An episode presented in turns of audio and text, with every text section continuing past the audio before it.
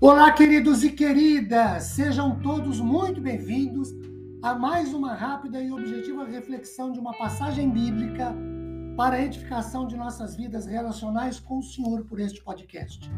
Meu nome é Ricardo Bresciani, eu sou pastor da Igreja Presbiteriana Filadélfia de Araraquara, situada na Avenida Doutor Leite de Moraes, 521, na Vila Xavier.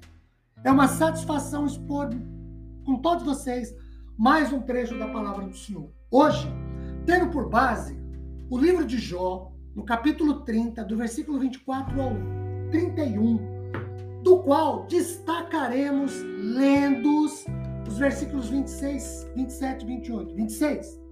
Aguardava eu o bem, e eis que o mal me veio. Esperava a luz, veio-me a escuridão.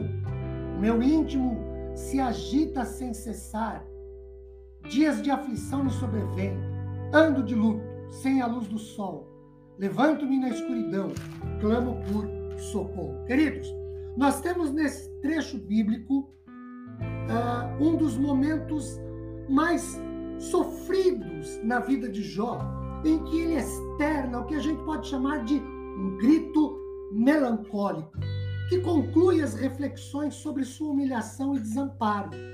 Gritar por socorro, queridos, no meio do desespero, da aflição, da dor física ou emocional e até mesmo do que podemos chamar de dor espiritual, é o que nós podemos pensar e entender a partir do versículo 24 como um fato natural, especialmente, como lido, quando a calamidade se abate e contraria todas as nossas expectativas num turbilhão emocional.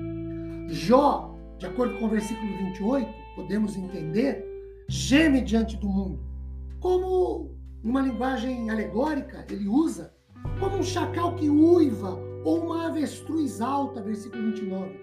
Uma febre mortal a consumi-lo, versículo 30. Jó representa de antemão um lamento fúnebre em preparação para seu sepultamento. Olha o versículo 34. Bem, o que nós podemos visualizar como lição para a nossa vida disso tudo que falamos até aqui? Primeiro, podemos visualizar como lição para a nossa vida, aqui em Jó 30, do 24 ao 31, do qual destacamos os versículos 26, 27 e 28, que a nossa identificação ou solidariedade, ou mesmo ajuda ao próximo que sofre, não se constitui em pontos positivos ou salvo-conduto ou créditos ou merecimento para não sofrermos. Não é porque ajudamos ao que precisa que o problema, a dor, o sofrimento não nos atingirá. Não é porque socorremos ao necessitado que estaremos livres de problemas, de lutas, de desabores. Não é porque choramos com os que choram, sofremos com quem sofre, gememos com os que gemem de dor, que não seremos alvos de situações complicadas. É só olharmos para os versículos 24, 25 e 26. Segundo, nós podemos visualizar como lições ou como lição para a nossa vida aqui em Jó 30, do 24 ao 31, do, dos quais, textos dos quais destacamos os versículos 26, 27 e 28, o seguinte: nem sempre as nossas expectativas por coisas boas acontecem. As ruins também fazem parte da vida, de acordo com o versículo de número 26 que lemos. Jó esperava, aguardava, tinha expectativa de ser feliz. Mas o mal, a desgraça lhe sobreveio. Jó esperava a luz, que ilumina o caminho, que mostra, que revela a direção, que orienta. Mas veio-lhe a escuridão, acharam-lhe as trevas. Tudo se tornou escuro, sem brilho, opaco, tudo virou luto. Terceiro, nós podemos visualizar como lição para a nossa vida aqui em Jó 30, do 24 ao 31, do qual lemos os versículos 26, 27 e 28, que o que acontece conosco não é prerrogativa só nossa.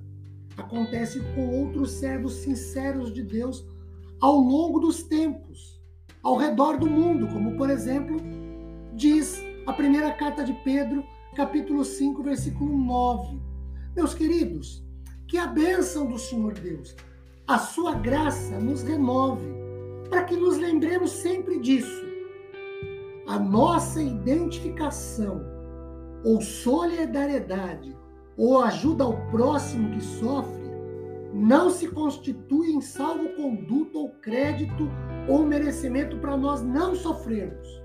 Segundo, nem sempre nossas expectativas de coisas boas acontecem. As ruins fazem parte da vida. Quando o Salmo 23 diz: Nada me faltará, eu posso entender nada de bom, mas nada de ruim também. E terceiro, o que acontece conosco não é prerrogativa só nossa.